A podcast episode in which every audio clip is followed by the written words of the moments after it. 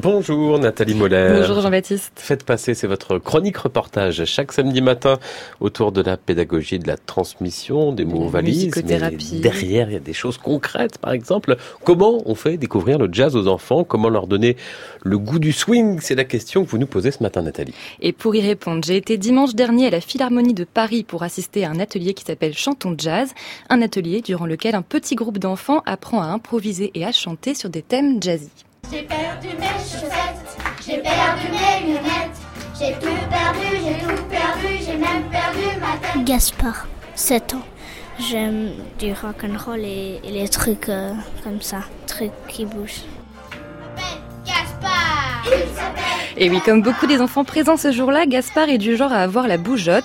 Et pour Ali Delvaux, la chanteuse pianiste qui animait cet atelier, le principal enjeu est de réussir à capter son attention, à transformer son énergie physique en énergie musicale. Quand on étudie un morceau classique, on va d'abord travailler le texte, ensuite on va travailler son instrument pour améliorer le timbre. C'est pas ça du tout le jazz. D'abord le jazz, c'est d'abord une pulse, une pulsation. C'est un jeu. En ce moment, on, a beaucoup ça avec la danse, avec toutes, tous les hip-hop, tous, ces cercles. Allez, vas-y, c'est à ton tour, tu joues sur telle figure. Le jazz, c'est la même chose, sauf que c'est l'équivalent musical.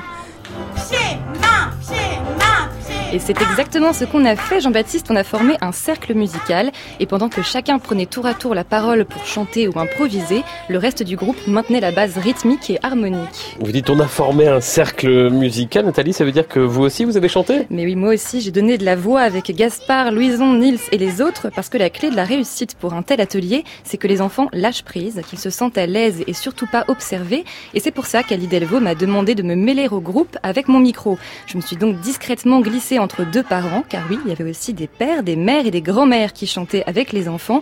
Ali Delvaux nous explique pourquoi.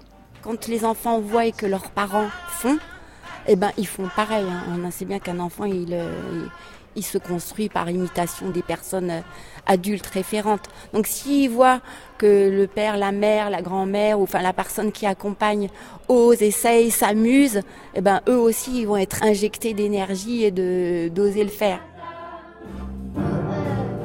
Ici, c'est le plaisir et le partage avant la performance et le résultat. Et à la Philharmonie, cette formule fait recette. Les places pour ces ateliers sont généralement prises d'assaut. Et plus largement en France, l'offre de pédagogie alternative et ludique se développe considérablement. Même les conservatoires privilégient désormais les pratiques collectives. Mais toutes ces évolutions, j'aurai l'occasion d'en reparler tout au long de l'année dans cette chronique. Chronique Faites passer à podcaster, à retrouver sur francemusique.fr. Nathalie Moller, j'espère que vous avez retrouvé vos chaussettes. Et sur francemusique.fr, dans la rubrique Savoir pratique, on retrouve aussi tous les reportages et articles de Susanna Kubik, notre Madame Pédagogie, sur francemusique.fr, sur l'évolution des pratiques musicales et les nouvelles pédagogies.